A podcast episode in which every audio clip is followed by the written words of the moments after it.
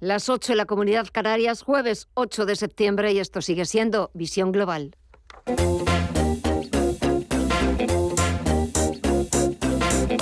Esto es Visión Global con Gema González. Ya solo falta la Reserva Federal de Estados Unidos que se reúne los próximos 20 y 21 de septiembre. Aunque este jueves hemos escuchado a su presidente Jerome Powell en una conferencia monetaria anual insistir en que van a luchar contra la inflación hasta que el trabajo esté hecho. Ayer el Banco de Canadá decidió subir los tipos en 75 puntos básicos y hoy ha sido el turno del Banco Central Europeo que también ha subido el precio del dinero en 75 puntos básicos, la mayor subida en los últimos 20 años. Pero aún habrá más. En cuanto a datos macro, se han publicado en Estados Unidos los datos de paro semanal, que han descendido hasta las 222.000 solicitudes semanales de subsidio por desempleo, desde las 228.000 registradas una semana antes. Una cifra que se ha situado muy por debajo de las previsiones del consenso que anticipaban 240.000 y el dato es el más bajo desde el pasado mes de mayo. Con esos datos macro, con las declaraciones del presidente de la Reserva Federal, insistiendo en esa lucha contra la inflación hasta que el trabajo esté bien hecho, con esa decisión del Banco Central Europeo de subir los tipos en 75 puntos básicos, echamos un vistazo al otro lado del Atlántico, donde sigue el comportamiento dispar signo mixto para sus principales indicadores. El sector tecnológico lo vemos como está viviendo en los últimos em, minutos grandes dosis de incertidumbre, de volatilidad, porque de repente pasa del rojo al verde. Ahora mismo tenemos al Nasdaq Composite que está sumando un tímido 0,11% en los 11.806 puntos y el Nasdaq 100 repitiendo niveles de apertura en los 12.260 puntos. Subidas también moderadas las que está registrando el SP500 en los 3.988 puntos, suma un 0,23% o el Dow Jones de Industriales que suma un 0,24% en los 31.656 puntos. Si echamos un vistazo al índice VIX de volatilidad, está bajando cerca de un punto y medio, los 24,28. Y lo que sigue subiendo, aunque de forma moderada, es el latir, la rentabilidad exigida al Treasury americano, al bono estadounidense a 10 años, que suma un 0,7% en el 3,28%. Eso es lo que está pasando en tiempo real en la bolsa más importante del mundo, pero vamos a ver si ha habido cambios que ha pasado en la última hora en el resto de bolsas latinoamericanas. ya, cuéntanos. Pues el único que se mantiene en negativo es el IPSA chileno, que retrocede un 0,26% hasta los, hasta los 5.526 puntos, mientras el Bovespa en Brasil avanza leve 0,08%, el Merval de Argentina se revaloriza un 0,41% y el IPC mexicano suma un 0,6 hasta los 46.331 puntos. En el mercado de divisas y materias primas, aquí en estas últimas vemos, seguimos viendo números positivos, Estefanía Moniz. Sí, eh, vemos cómo el petróleo afianza esas subidas, el barril de Bren avanza casi un punto porcentual en los 88,85 dólares y el West Texas de referencia en Estados Unidos avanza un punto y medio en los 83,17 dólares. El oro, por su parte, hoy le vemos en el terreno negativo, bajando medio punto porcentual en los 1.718 dólares la onza. Misma tendencia es la que se presta en el mercado de las divisas. Vemos al euro con respecto al dólar eh, bajar un tímido 0,06% en los 0,99 dólares por debajo de esa paridad con respecto al dólar. Y la libra, por su parte, la vemos también eh, retroceder débilmente un 0,25% en los 1,14 dólares. En las monedas vemos alguna novedad, mire ya. Siguen los números verdes, un 0,6% para el Bitcoin que cotiza en los 19.195 dólares. Ethereum, por su parte, ya en los 1.626 dólares suma un 3,47%, un 1,41% se revaloriza el Ripple, Cardano avanza un leve 0,02% y más de un 3% se nota Solana hasta los 33,065 dólares. Y ahora vamos a repasar las noticias del día.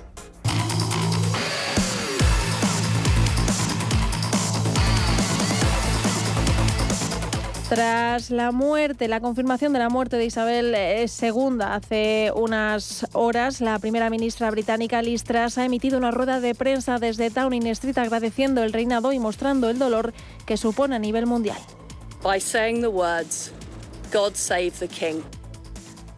También ha sido la primera persona de pronunciar God Save the King. Tras casi 70 años de reinado, la mítica frase pasa a ser Dios salve al rey. Y la vicepresidenta segunda, ya de vuelta aquí en nuestro país, y ministra de Trabajo, Yolanda Díaz, dice que había informado al presidente del Gobierno y al ministro de Agricultura de su iniciativa de buscar un acuerdo con grandes distribuidoras para topar los precios de productos de alimentos básicos el bolsillo de los españoles, eh, formando parte del área económica del Gobierno, compete, créame, a, todo el Gobierno. Dos, eh, y además, como saben, con el presidente del Gobierno a la cabeza, que es quien dirige eh, el Gobierno de, de España.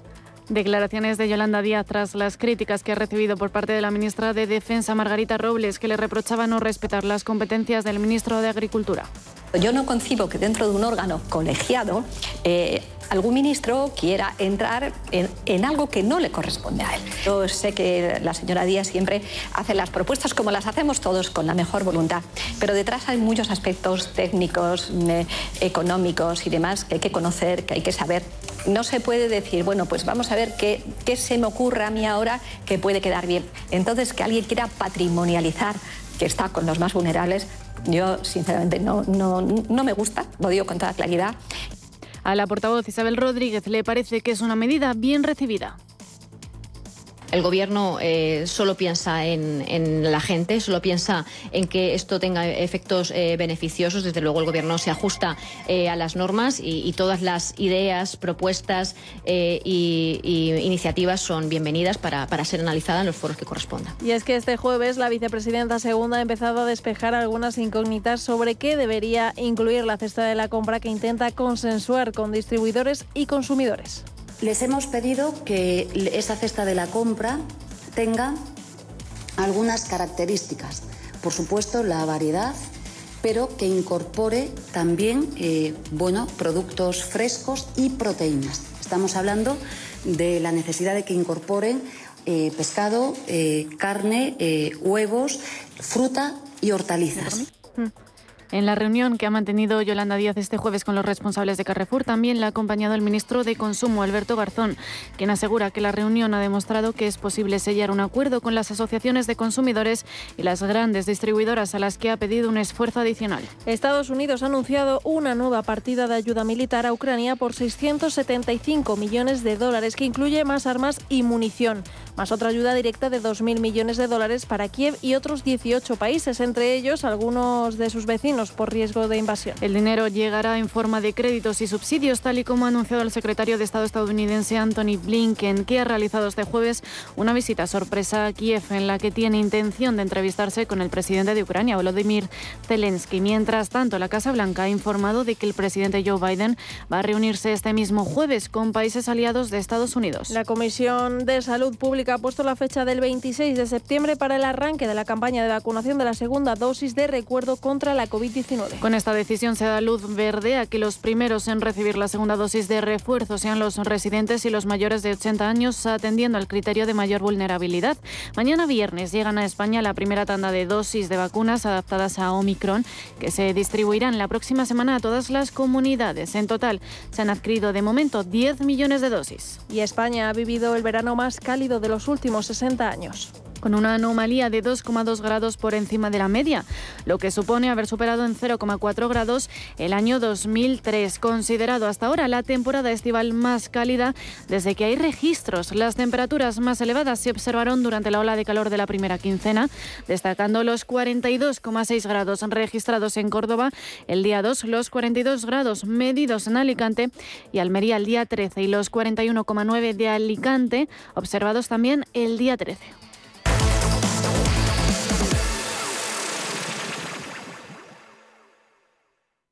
Hoy en día, encontrar la herramienta que pueda resistir el paso del tiempo es fundamental en la renta fija. Es por eso que MFS Investment Management adopta un enfoque Active 360. Visite mfs.com barra Active 360.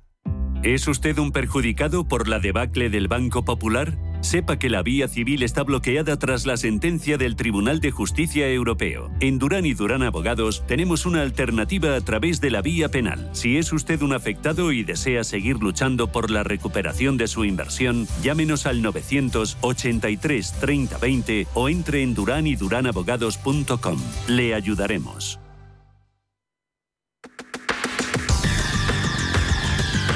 El análisis del día con visión global.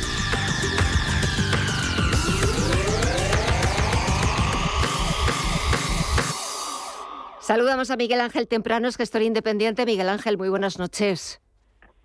¿Qué tal? Muy buenas noches, Gemma. Bueno, 8 de septiembre, un día histórico, no sé si por la muerte de la reina más longeva del Reino Unido, de una figura destacadísima del siglo XX, o por esa subida también histórica del Banco Central Europeo. Ah, yo creo que dos cosas. La desgraciada muerte de la reina lo que ha demostrado es que los intereses, a pesar de todo tipo de diferencias, son un país extremadamente unido, que respetan a sus tradiciones, que es una manera de respetar clarísimamente a sus instituciones, cosa que veo que en mi país, desgraciadamente, no, no hacemos. Ah. Eh, y luego el Banco Central Europeo, bueno, pues yo creo que ha hecho lo que todos esperábamos. Yo le doy más importancia que a la subida de 75 puntos básicos a las posteriores declaraciones de Christine Lagarde que, adelanta mm, eh, sucesivas. Eh, ya hace mucho tiempo que yo dije que esto lo que nos iba es a machacar a los españoles, no ya porque nuestro bono se dispare o no, porque ahí está el Banco Central Europeo eh, ayudándonos de una manera brutal, sino porque se va a encarecer las hipotecas y en un país con un índice de paro como el que tenemos, con un crecimiento, a pesar de lo que dicen los gobernantes, que todavía nos queda una barbaridad hasta recuperar los niveles pre-COVID, somos, de acuerdo a los datos de Eurostat, el peor país de la Unión Europea eh, y solamente con más de dos puntos y medio de falta de recuperación y solo seguidos por Eslovaquia, que está 0,4 negativo. Es decir, entonces, eh, bueno, nos está esto, esta subida, yo creo que es necesaria no para controlar la inflación en sí, sino para soportar el dólar americano que se está yendo de madre eh, y encarece nuestra factura energética y de alguna manera, aunque indirectamente, es uno de los factores inflacionarios más potentes que hay. No solamente sube el petróleo, sino que además el dólar a fortalecerse como es la moneda de pago, pues se nos encarece todavía más, por lo cual genera adicional inflación. Entonces yo la situación la veo, la veo muy mal y particularmente para los españoles la veo peor, porque creo que estamos abocados a una recesión súbita. Yo hablaba de que la íbamos a tener en el primer trimestre del año que viene, pero ya empiezo a pensar de que acabamos el año en recesión, pero en recesión real, no técnica, real. No, nada de aterrizaje suave ni de eh, ligera desaceleración. Eh, dejémonos de eufemismos y llamemos a las cosas por su nombre y las cosas como son. Sí, sí, sí, totalmente de acuerdo. Eh, mira, tenemos un gobierno, independientemente de ideologías o no ideologías, los americanos hablan muy claramente de administraciones porque llega un momento donde tu gobierno tomará decisiones ideológicas o no, pero fundamentalmente lo que hace es administra el día a día de sus ciudadanos, donde esto es un verdadero desastre, desastre. No toman, no toman ninguna decisión y las que toman eh, están muy mal encaminadas porque están mirando otras cosas que no son el verdadero bienestar. Ahora nos encontramos con que hoy la ministra de Asuntos Sociales va y se reúne con Carrefour, que no les hago publicidad positiva a los de Carrefour, sino negativa, porque me parece una vergüenza ¿eh? de que no se hayan dado cuenta nadie en el gobierno de que Carrefour con esto lo único que está intentando es conseguir una posición de ventaja con respecto al pequeño distribuidor, nutrido del que, que es realmente el gran comercio español. Si tú le haces daño al pequeño consumidor llegando a un acuerdo que yo creo que será claramente ilegal de acuerdo a las normas comunitarias, a quien destrozas es a la pequeña economía, que es la que genera trabajo. Eh, y bueno, pues eso lo hace una ministra de nuestro gobierno y otra, con cierta razón, la critica. La pregunta es, ¿y a qué espera el presidente del gobierno para una situación así? Poner al frente de ministerios críticos a gente competente. Si ya se sabe que va a aguantar hasta enero del 24, bueno, pues si ya vas a aguantar, echa toda la panda de incompetentes que tienes alrededor y pon gente competente, por favor, que lleguemos a enero del 24 lo menos mal posible. Sí, sobre todo porque el camino que nos queda hasta entonces, hasta esa eh, convocatoria de elecciones, es uno de los caminos más difíciles que vamos a tener que, atravesar.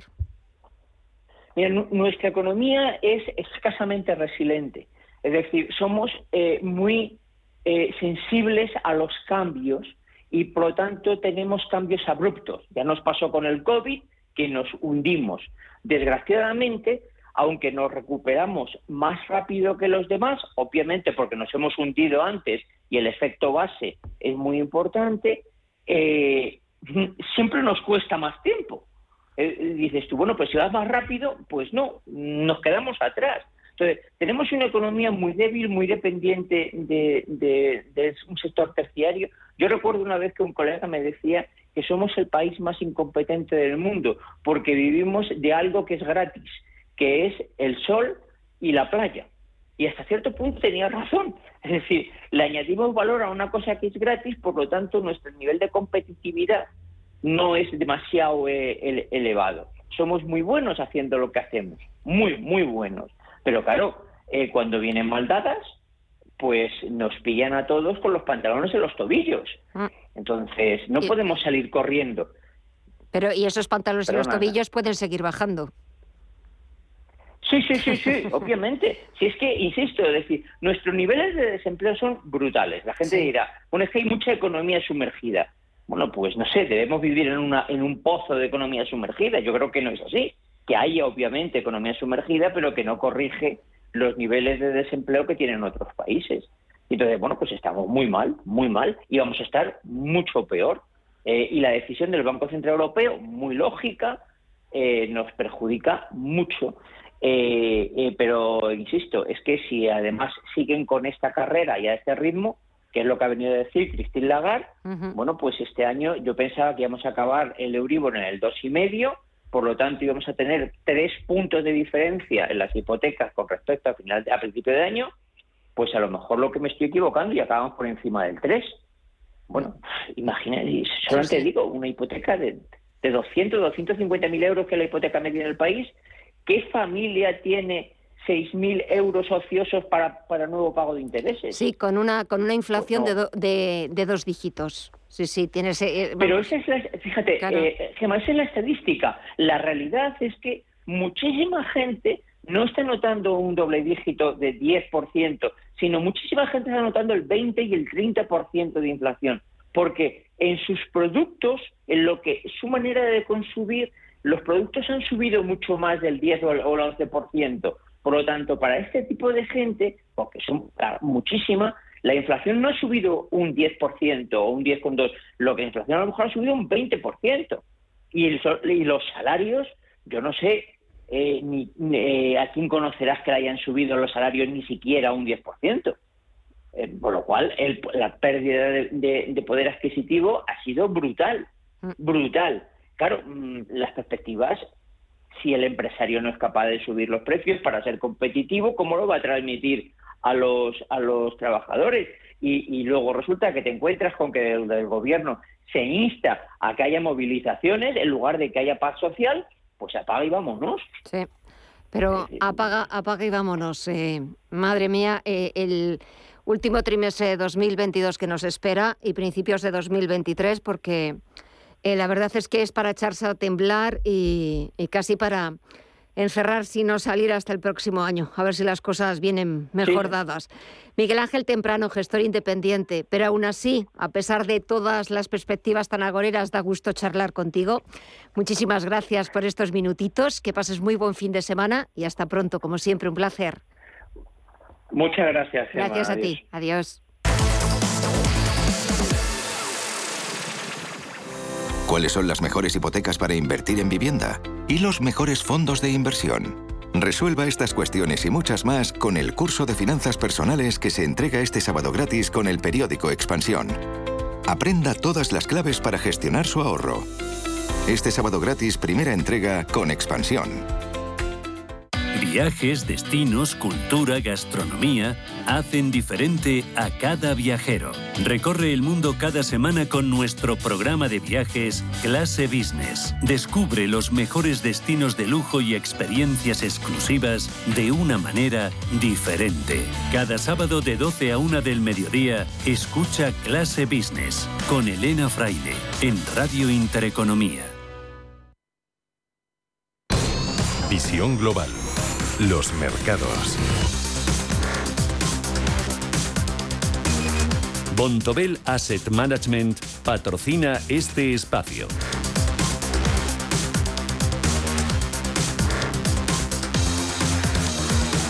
De vuelta a las principales bolsas europeas, el IBEX 35 ha conseguido recuperar los 7.900 puntos Mirella, impulsado esta vez por los bancos. Después de esa subida de tipos por parte del BCE de 75 puntos básicos. En el selectivo español, Bankinter ha sido la mejor y ha repuntado un 6,57%, seguida de CaixaBank que se ha revalorizado un 6,25% y Sabadell que ha sumado un 5,58%. Con subidas algo menores que los bancos domésticos han cerrado BBVA con una subida del 3% y Santander de un 2,77%. También entre los bancos se han colado a la cabeza del IBEX valores como Solaria con un avance del 4,74%, Robi con un 2,99% de subida y Grifols que ha repuntado un 3,94. Las caídas en el día de hoy, por su parte, las ha liderado Telefónica con una pérdida del 2,19%, seguida de AENA, que se ha dejado un 2,02%, al igual que Red Eléctrica. Y por último, el interés del bono español a 10 años supera el 2,8%. 8%. Y en la agenda para el último día de la semana, ¿qué nos trae, Estefanía? Pues para despedir la semana, la atención se centra en la reunión extraordinaria de los ministros de Energía de la Unión Europea, en la que se discutirán medidas de emergencia para dar respuesta al corte de gas decretado por Rusia. También se reúne el Eurogrupo y el ECOFIN. En España, la producción industrial de julio es la principal referencia macro, un dato que también se publicará en Francia. Y en Estados Unidos, pendientes de los inventarios mayoristas de julio. Bontobel Asset Management ha patrocinado este espacio. Bontobel Asset Management. Calidad suiza con el objetivo de obtener rendimientos superiores a largo plazo. En Bontobel Asset Management siempre estamos a la vanguardia de las inversiones activas en bonos y acciones. Para más información, entre en nuestra página web bontobel.com barra am. Bontobel Asset Management, su especialista global en fondos de inversión. Inquietos, atletas de la curiosidad y coleccionistas de experiencias, os sobran motivos para volar.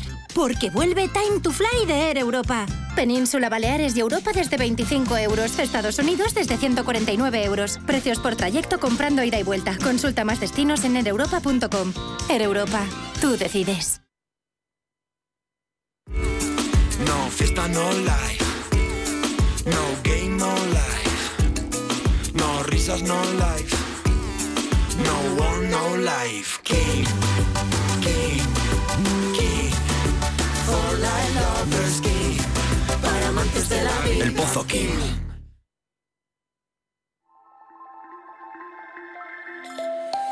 Posiciona tu empresa por encima de la competencia con el certificado CIEGE a la gestión excelente, desarrollado por Informa y el economista.es. La acreditación que impulsa las mejoras en solvencia, reputación, RSC, innovación y rentabilidad que tu empresa necesita. Busca certificado CIEGE en Google y accede gratis al test de evaluación e infórmate del proceso. Tenga el tamaño que tenga, presume de empresa excelente de la mano de los expertos de Informa y el economista.es. Cada sábado, en Rienda Suelta, te contamos todo lo que se cuece en el panorama ecuestre. Deporte, actualidad, ocio, cultura, tradición, salud y mucho más. De 2 a 3 de la tarde, todos los sábados, en Radio Intereconomía, galopamos en las ondas con Rienda Suelta. En Visión Global, las noticias empresariales. BlackRock eleva su participación en Enagas al 5,1% y Norges Bank en Repsol al 3,3%. Esta última en plena crisis energética y en un momento en el que la multienergética ha vendido el fondo EIG el 25% de su negocio petrolero. Según consta en los registros de la CNMV, la participación de BlackRock en Enagas ha pasado del 3,4% al actual 5,1% en el primer cambio notificado por la gestora de fondos de inversión desde octubre de 2017. Por su parte, la actualización de Norse Bank en Repsol ha supuesto incrementar su participación del 2,8 anterior al 3,3% actual. Duro Felguera tiene nuevo director financiero y negocia nueva línea de financiación. La empresa ha nombrado a Jordi Olestin Luna nuevo director financiero de la compañía en sustitución de Rafael Bermejo, quien ha dejado el cargo por motivos personales. En cuanto a la nueva línea de financiación, se trata de una línea de avales a operaciones de financiación otorgadas por entidades financieras y gestionadas por el ICO, destinada a impulsar los proyectos y acometer las decisiones de inversión que permitan el cumplimiento de su plan de viabilidad. Por otro lado, Nuben Real Estate desarrollará con Engel Volkers Development dos proyectos en Madrid. Angel Volkers Development continúa con su firme apuesta por los parques logísticos del sur de Madrid para desarrollar proyectos de última milla. El último paso acaba de darlo con la gestora de inversiones inmobiliarias Nuben Real Estate, que ha adquirido dos suelos en Madrid para la promoción de sendas naves logísticas con una inversión total de 25 millones de euros. Esta operación se realiza a través de la estrategia europea Core Plus Logistics recientemente lanzada por Nuben Real Estate y ambos proyectos refuerzan a la vez el portfolio logístico en fase de ejecución de Angel and Volkers Development, valorado actualmente en unos 100 millones de euros. Y Bodegas Luzón da el pistoletazo de salida a la undécima edición de su vendimia abierta. Comienza este próximo sábado 10 de septiembre y hasta el 20 de noviembre, dirigida a todos los amantes del vino, la gastronomía y la cultura, con varias propuestas de ocio. Vendimia abierta da su pistoletazo de salida con la reconocida Vendimia en Familia, una actividad perfecta para disfrutar en familia, dirigida a los más pequeños de la casa, donde se podrá conocer de primera mano el proceso completo de la elaboración del vino, desde la recolección, la pisada de la uva, una visita a la bodega para conocer todos sus secretos y que concluye con un aperitivo y una degustación de mosto y vinos.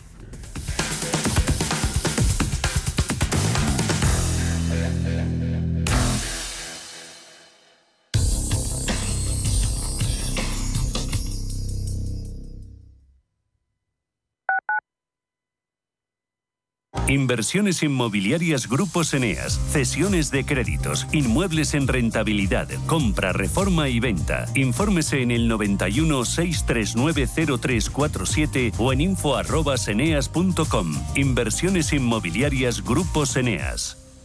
Radio Intereconomía, una excelente plataforma para anunciar tu empresa, con una audiencia exclusiva, con poder adquisitivo medio alto y que sabe lo que quiere. Teléfono 919992121 y en comercial arroba intereconomía.com.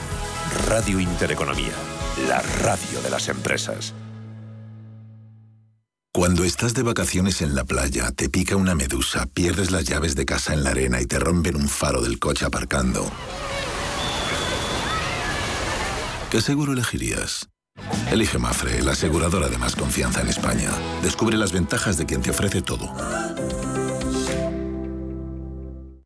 Hasta que conocí Renta Garantizada, más que tener una casa para alquilar tenía una preocupación cada mes. Pero ellos encontraron el mejor inquilino, se ocupan de todas las gestiones y me garantizan el cobro de la renta cada mes, pase lo que pase. Alquila tu casa con todas las garantías. Infórmate en el 910 1095 o en rentagarantizada.es.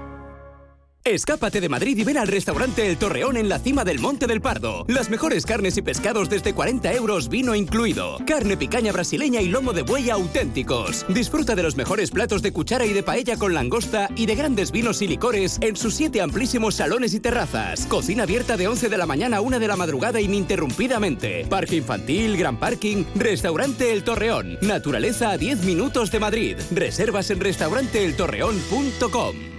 Los mercados financieros. Las bolsas más importantes. Información clara y precisa. Esto es Radio Intereconomía.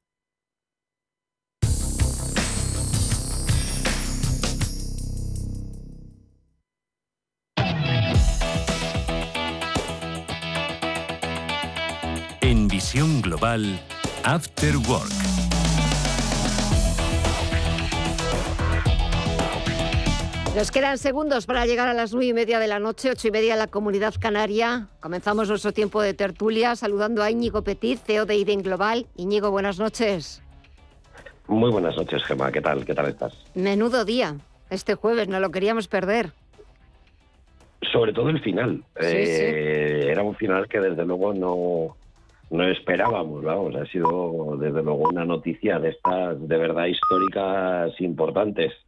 y, la verdad es que sorprende la conmoción que ha generado eh, a nivel global pues el fallecimiento de la reina Isabel II. Y, y la verdad es que en fin, eh, llama la atención en un día en el que en lo económico no andamos escasos tampoco De, novedades, ¿no? Así que bueno, que ha sido un día completito. un día lleno de noticias. Y para colmo, y ya permíteme el chiste en este momento tan tan triste, resulta que Tony Cantó entre pitos y flautas pues ha dimitido y ha dicho que se va, que tiene un proyecto personal, ¿no? Ha aprovechado que no se va a enterar nadie y lo acabo de ver eh, y me ha parecido ya pues el la guinda el punto gracioso sí el, punto final gracioso un día que, que... bueno que la verdad es que es triste es triste porque da da pena la verdad yo no es que sea muy fan de, de nada en general pero reconozco que, que, da ha sido, pena. ha sido toda toda una figura que ha visto pasar a, muchos primeros ministros británicos, por supuesto, a muchos presidentes de Estados Unidos. Eh, ha sido una figura clave en todo el siglo XX y yo antes leía un tuit de, Mónica Carrillo eh, que me gustaba porque decía algo así como que por fin podíamos dar por terminado el siglo XX. Guillermo Santos, socio director de Capital, muy buenas noches. Hola. Y estás allí, en el centro de la noticia. Sí, sí, sí, Estoy aquí en Londres, bueno, en la periferia donde vivimos a una hora en, tren de la capital. El sábado iré a la capital porque estará el tema movidito y, habrá cosas que ver seguro, aunque bueno, eh, el acontecimiento, aunque Íñigo esté sorprendido, pero eh, os puedo asegurar que estaba más que previsto e incluso tenía un plan que me parece, todo esto además muy inglés, que eh, se llamaba se, se, llamaba la operación London Bridge, como si fuera una película de James Bond, que son los 10 días después de la muerte de, de la reina Isabel. II, segunda, cada día va a pasar una cosa y bueno, eh, yo os iré contando si queréis. Sí, sí, sí, por supuesto, hombre, ya que, estás allí, pues claro. Eh, diez días, es verdad, ya ha habido, bueno, está habiendo reacciones de todos los líderes, em, los principales líderes internacionales. El último, un telegrama de condolencias em, desde eh, la Casa Real Española, a, claro, al nuevo rey, a Carlos, eh, Carlos III. y estaba escuchando antes a la primera ministra británica, Liz Truss, que quizás pues ha sido la última persona en, en, estar con, con la reina, con Isabel II. ¿verdad? Eh, bueno, pues eh, acabar esa breve declaración que ha hecho eh, frente al Downing Street, que no había pillado yo el concepto y me lo han tenido que aclarar mis compañeras, me lo ha aclarado Mirella. Claro, terminaba con esa famosa frase, God save the Queen, pues en vez de The Queen, The King, claro, porque ahora es Dios salve al rey a Carlos, a Carlos III. Bueno, venga Íñigo, vamos con, con no sé si otra reina, la reina del Banco Central Europeo. Vamos con, con Banco Central Europeo, 75 puntos básicos. A ver, cuéntanos. Le veo, la veo un poco más esclava que reina últimamente, en general. A los bancos centrales les veo un poco más esclavos que reyes y, no sé si Guillermo coincidirá, pero les veo también a remolque, ¿no? Eh, hoy hemos visto, pues eso, una subida también histórica eh, de tipos de interés. No será la última, pero fíjate, eh, más allá de la subida de tipos, que seguro que Guillermo comenta con mucho mejor detalle que yo, me ha llamado negativamente la atención el cambio en las previsiones para los próximos años. Es decir, es una institución que ya está yendo un poco a remolque y ya está cambiando eh, las estimaciones para los próximos años y los analistas piensan que se han quedado cortos en ese recorte. Entonces, la verdad es que ese mensaje sí me preocupa, ¿no? Hay un recorte de las estimaciones de crecimiento importante, las estimaciones de inflación eh, suben y la inmensa mayor parte de la opinión publicada que he podido leer hasta ahora, pues considera que se ha quedado corta, ¿no? Por lo tanto, eh, en fin, leía precisamente a nuestro compañero Guillermo y por eso no quería comentar nada al respecto. Eh, esta, esta mañana unas declaraciones suyas en las que va a seguir subiendo los tipos y es que no me parece que se pueda explicar mejor, Guillermo.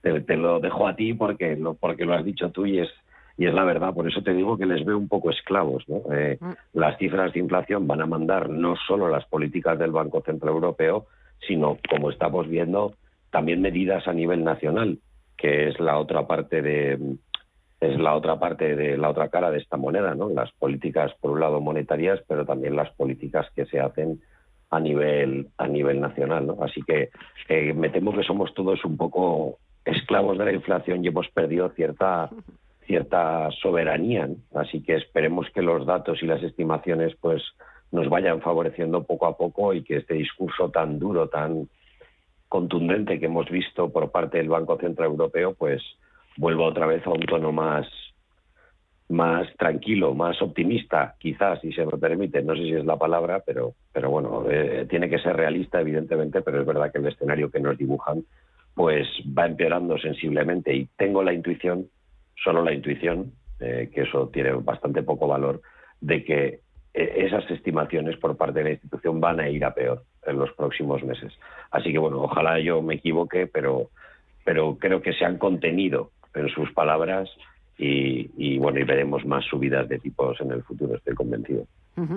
Lo que no sabemos todavía es si subidas de 50, 75 puntos básicos. Exacto, fuertes, quiero claro, decir. Claro, o, incluso más, porque esto no, no, tiene, no, tiene visos de, de, que vaya a mejorar. No sé si a largo plazo, porque es verdad que no hay mal que 100 años dure, pero, Guillermo, ¿qué pinta tiene esto? Mm, bueno, en el corto plazo el cambio no va a ser para nada eh, significativo en cuanto a eh, datos de inflación, porque tampoco en el corto plazo los factores, vamos a decir, exógenos que están provocando eh, la subida de precios, que es principalmente eh, la crisis energética provocada en grandísima medida por el conflicto entre Rusia y Ucrania, pues tampoco en los próximos meses se espera, que nos pese, nadie espera que eso que eso pare. Entonces, eh, las medidas de subidas de tipos nunca tienen una, vamos a decir, eh, nunca provoca un efecto inmediato. Es imposible. Bueno, de hecho, en Estados Unidos los tipos, como sabemos, llevan subiendo ya varios meses y, la inflación ha tocado máximos, aunque el dato de agosto fue un poquito más, más bajo. Pero entonces, ¿va a tardar en, bajar la inflación? Pues eh, eso es eh, prácticamente al 99% de probabilidad. El daño que esta subida del coste de la vida está provocando a ciudadanos europeos, la preocupación de los gobiernos, la Comisión Europea, claro, efectivamente dejan al Banco Central Europeo sin ninguna capacidad, o sea, de ninguna alternativa a tomar medidas como la que ha tomado hoy, para mí era muy esperable y seguramente que todavía veremos en el futuro eh, para acabar los tipos hasta 1,25 pues pues en, el entorno del 2, dos y medio que sería algo que no no frenaría tampoco como digo la inflación eh, actual, por las causas que, que, subyacen ahí, pero sí haría ya un desgaste en la economía eh, que, que, permitiría que el consumo sobre todo se relajara y con menor demanda eh, los precios tienden a bajar. aquí no podemos dejar de verlo, ¿no? cuando el BCE toma esta medida en el seno de del BCE hay un debate, eh, claro, venimos de tipos a cero, eh, atención, eh, desde la primavera del 16. Eh, en julio a finales subieron 50 puntos, pero eh, los tipos han estado cero muchos años. Entonces, claro, en el seno del BCE ha habido un debate de hasta qué punto, tras la pandemia, con las crisis energéticas de por medio, esto va a dañar la economía, ¿no? Entonces, y, y, luego el mayor coste de financiación de empresas privadas y sobre todo de administraciones públicas, porque esto aventura un camino peligroso para la estabilidad de las economías europeas y en definitiva economía global. Entonces, hay una cantidad de factores que hay que, eh, vamos a decir, poner o de, o de piezas que hay que situar en un rompecabezas que es bastante difícil de hacer eh, y de finalizar si no pasa algo mm, un poquito más relevante o, o si queréis, menos eh, con menor capacidad de decidir que una subida de tipos por parte de un banco central, que habrá, como decimos, otras más. Y eso es gestionar mejor la crisis eh, energética por parte de la Comisión Europea, de Europa, sus gobiernos, con eh, notablemente claro, con Rusia, ¿no? Porque con la pobre Ucrania, pues poco se puede negociar porque son los damnificados. Entonces esa gestión debería acabar en un escenario un poquito más lógico a, efectos de eh, suministros de energía, que es realmente lo que puede hacer muchísimo daño a la economía y meternos ya no en una recesión, que técnicamente la vamos a tener en Europa, sino en una depresión económica, que unida a las subidas de tipos nos lleve a pasarlas muy mal. Yo ese escenario no lo contemplo, pero no podemos dejar de asignarle ahora mismo una probabilidad, aunque sea baja. Eh, has mencionado eh, es la, cuestión también de la energía, la crisis energética que tenemos, que tenemos encima. Mañana hay una reunión importante, clave, extraordinaria de los ministros de Energía de la Unión Europea. A ver, Íñigo, ¿qué va a salir de ahí? Uf, pues tienen, tienen bastante. Hombre, yo creo que la verdad, el problema es que tienen poca información y demasiada incertidumbre. Y cuando hay muchas decisiones que dependen de un suministro, del corte del mismo, etcétera, pues es difícil hacer planes. Puedes hacer planes de contingencia, pero claro, dependes de la decisión de otra persona. Y así, pues es, complicado. Con todo, vienen los meses más difíciles, porque es cuando los ciudadanos van a empezar a notar en toda Europa, sobre todo en los países más fríos, eh, las subidas del precio de la luz en sus facturas, porque hasta ahora las de principio de año pues no eran tan relevantes, en verano ya han empezado a notarse, pero es ahora, durante estos meses, cuando empieza el consumo intensivo de energía y cuando las facturas de la luz van a empezar a subir muy considerablemente.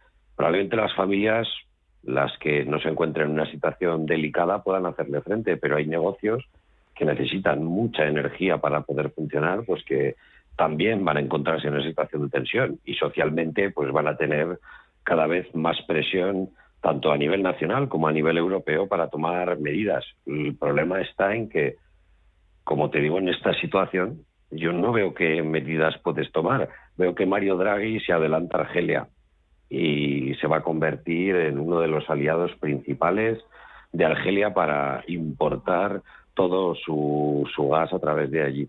Bueno, eh, se están tomando medidas, muchos países a nivel individual, a nivel nacional lo están haciendo y veo que en Europa hay tantos intereses que, bueno, va a resultar muy complicado. Eh, por un lado queremos ser cómo era la isla energética, no, no recuerdo cómo era el, concepto, ¿no? Eh, este lo tenemos, pues eso, a Italia moviendo sus eh, sus fichas, una situación en Alemania realmente delicada. Es decir, hay demasiadas situaciones muy distintas y por lo tanto Europa tiene ahí un problema eh, grave. La realidad es que no creo que salgan grandes soluciones, sino más bien, pues eso, identificar cuáles son los riesgos y tratar de hacer planes por si llega la peor situación, ¿no? Como la que estamos viviendo, en la que ahora mismo eh, hay un corte del suministro eh, sin fecha eh, de, final, ¿no? ahora mismo, desde hace unos días, se cortó ese, ese suministro y no se sabe cuándo se, se reactivará. Bueno, pues me temo que vamos a estar durante muchos meses con este juego y eso la Unión Europea pues no se lo pone nada fácil.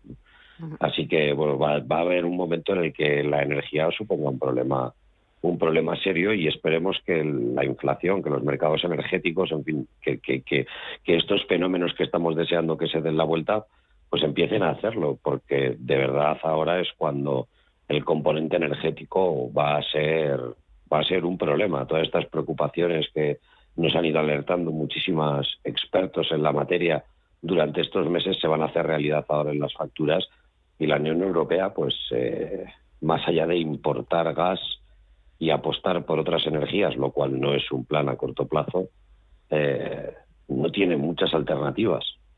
Entonces, bueno, pues ahí estamos con Estados Unidos, etcétera. Veremos qué plan, si es que son capaces eh, de elaborar un plan a nivel europeo. Aquí quizá sí que se echan falta un poquito más de unidad para afrontar este tipo de problemas. Así que, bueno, eh, papel complicado. No tengo muchas expectativas, Gemma, como puedes comprobar. Creo que cada uno aquí está yendo por su lado al sálvese quien pueda. Eh, quizá empezamos nosotros con el tema de la isla energética. Alemania tiene una situación mucho peor que, el resto de países y me temo que eso desconfigura mucho los intereses comunes y veo que es un, papelón de, de, reunión. Así que no, no, no tengo una gran no tengo una gran expectativa, al menos a corto plazo. Esperemos que me equivoque.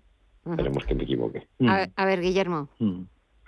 No, esto que dice Íñigo, fíjate la dispersión en la Unión Europea a efectos de, de las acciones a tomar para remediar una situación eh, eh, que no tiene un remedio, una solución, nadie tiene una varita mágica para tocar y de repente esto se soluciona, pero que sí se pueden hacer cosas, tomar medidas de una, sobre todo de una manera que afecte más directamente al ciudadano y a las empresas. Entonces yo eh, eh, no es que eh, vaya a alabar a los británicos porque ahora vivo aquí eh, y pro Brexit, ¿no? que antes no lo era, pero ahora sí que lo entiendo, reconocerlo. pero bueno, aquí se ha tomado una medida con la nueva ministra que se ha tomado entre ayer y hoy, se anunciaba, vamos, que, mm, que consiste en poner un tope eh, o, vamos a decir congelar los precios del gas y la electricidad durante dos años para los hogares y durante seis meses para eh, las empresas.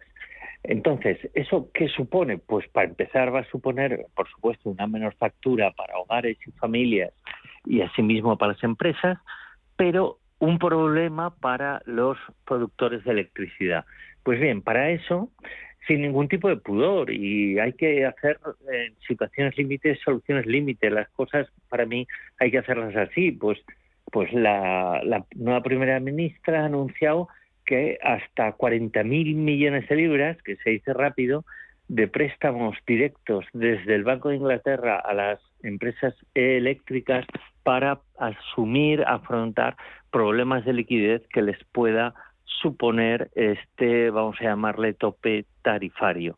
Entonces, esto, por supuesto, la oposición lo ha criticado enormemente y demás, pero tiene varias consecuencias automáticas. Uno, que va a bajar la inflación, no nos, no nos cabe duda, ¿eh? aunque solo sea por el efecto base, y que primero porque deja de subir, pero luego por el efecto base de comparación, pero luego además eh, nos le va a permitir al ciudadano, a la gente de la calle, a todos, nos va a permitir, porque yo eso que acabo de explicar también lo, voy a recibir favorablemente, que duda cabe, pago mis facturas de luz y de gas aquí, eh, pues nos va a permitir vivir un poco mejor y la ciudadanía va a estar un poco mejor a costa de qué? De hacer un esfuerzo, bueno, y luego el coste de las empresas, que eh, van a poder permitirse pues no parar procesos fabriles y no reducir el empleo como era uno de los grandes temores aquí de la administración inglesa, ¿no? Pero es que luego, eh, desde el punto de vista de, vamos a decir, la estabilidad de la economía inglesa, vamos a contemplar que, eh, aunque probablemente el Reino Unido entre en recesión, como lo, le va a pasar a, a la eurozona, pero que va a poder también empezó la carrera de subida de tipos antes, ¿eh?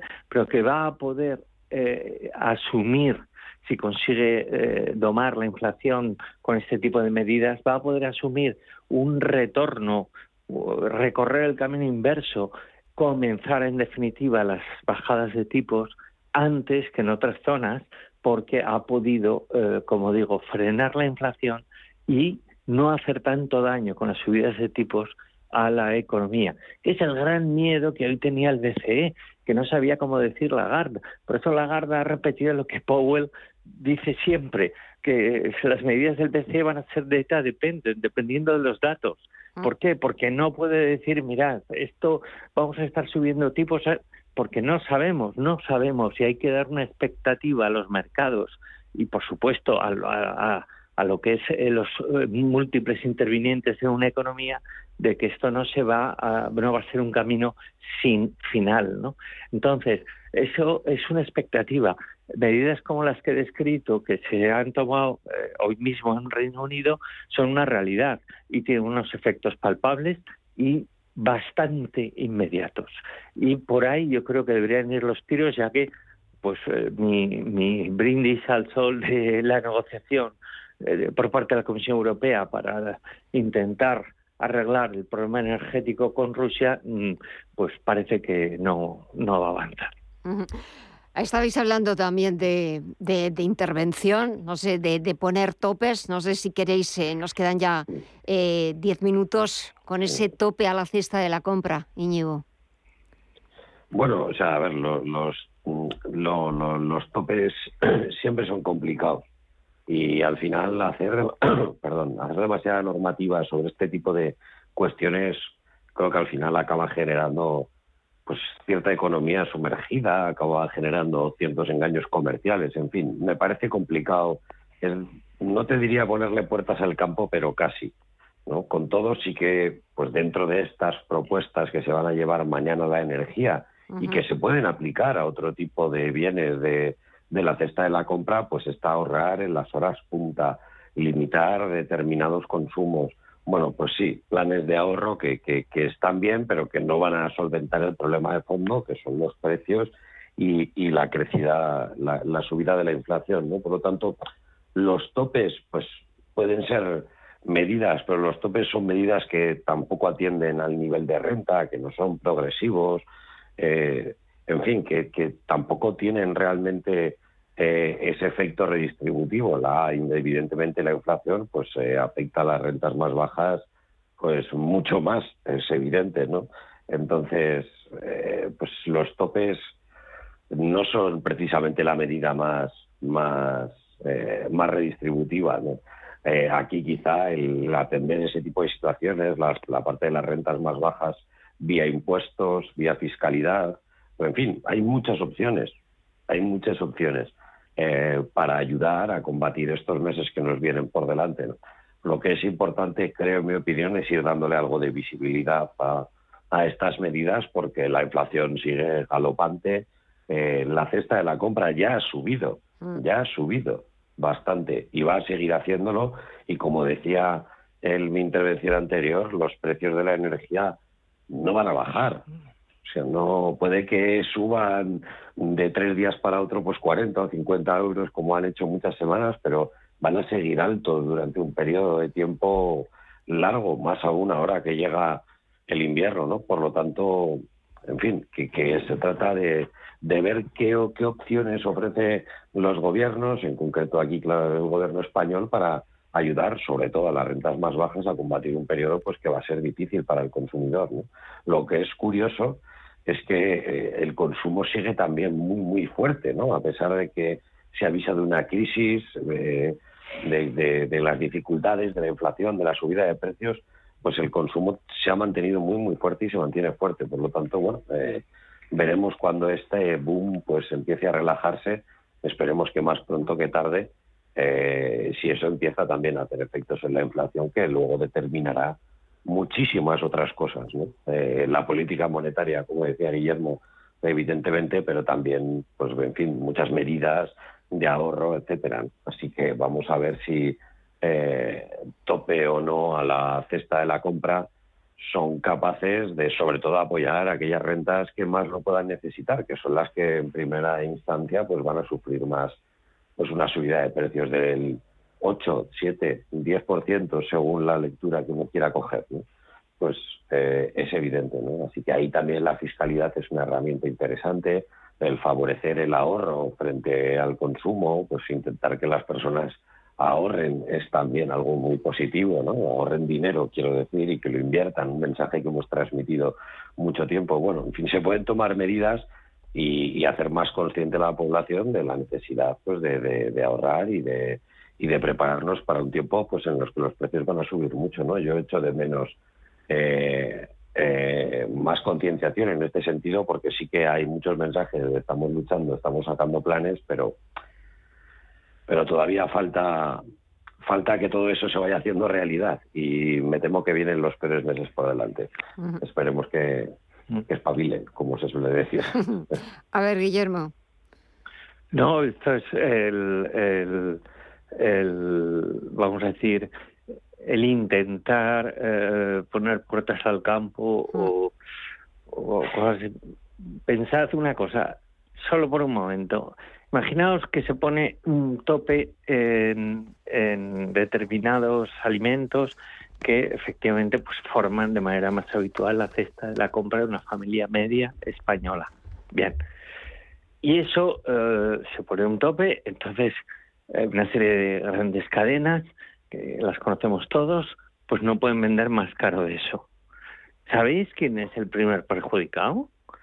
El pequeño comercio.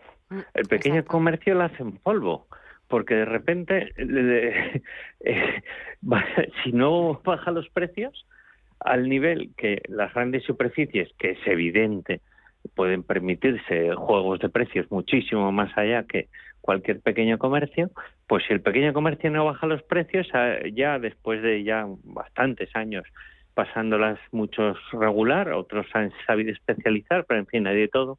Pero bueno, ya eh, puedes firmar la sentencia de muerte de muchas tiendas de alimentos y similares de ultramarinos, porque nadie va a comprar ahí cuando tienes la cadena eh, multinacional o nacional eh, todavía más cerca incluso y encima te da parking gratis y vale todo pues un 5, 10, 15 o 20% menos.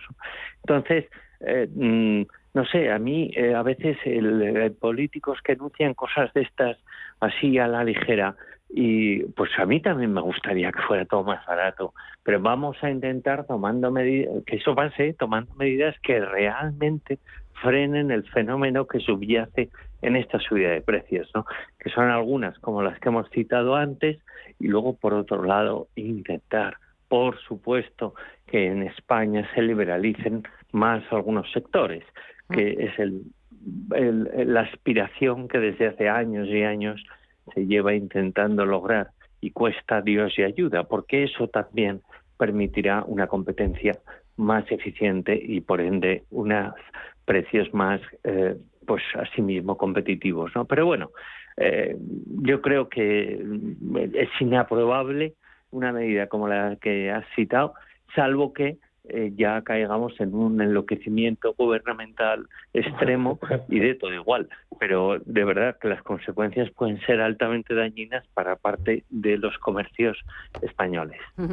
Fijaros, es que estaba ahora echando un vistazo a la prensa económica y, por ejemplo, me estaba, estaba leyendo la portada de, de Expansión, la portada digital, el reinado de Isabel II en bolsa, del boom de la City al fiasco del Brexit. Es una información que firma Roberto Casado. Dice, un inversor que hubiera puesto una libra en el parque británico en 1952 hoy tendría 1.650 libras, pero la libra se cambia hoy por solo 1,15 dólares frente a los casi 3 dólares de hace 70 años. Así que, ¿algún Mm. comentario? Curioso. El efecto divisa, pero fíjate, fíjate que la bolsa inglesa este año es una de las mejores. y la capitalización compuesta. Son dos efectos muy interesantes que deberían aprenderse en los colegios. Eh, son dos, dos conceptos muy importantes, sobre todo en este mundo globalizado. El efecto divisa y el efecto de la capitalización compuesta. O sea, son dos conceptos clave. Un artículo muy inteligente, sí, señor. Bueno, señores, muchísimas gracias a los dos, Guillermo Santos, Íñigo Petit. Que paséis muy buen fin de semana y hasta el próximo jueves. A ver lo que nos da de sí la actualidad y a ver qué contamos el próximo jueves. Muchísimas gracias, como siempre, a los Como dos por estos minutitos y hasta, y hasta el jueves. Feliz semana. Le, pregun- le preguntaremos a Igualmente, una- Guillermo por, por el funeral de la reina. Por supuesto, va a ser, va a ser nuestro corresponsal.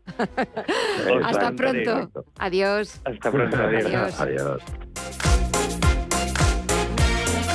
Y a ustedes también, muchísimas gracias por estar ahí, por dejarnos que un día más les ofrezcamos el análisis, los mejores análisis de lo que está dando de sí la actualidad de este jueves 8 de septiembre. Enseguida, el cierre de la principal bolsa del mundo. Nosotros volvemos mañana, viernes, con propuestas culturales para que disfruten del fin de semana a partir de las 8 de la tarde, las 7 en Canarias.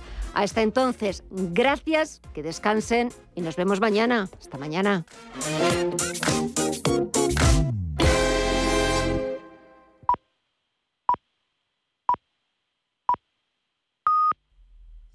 De la noche.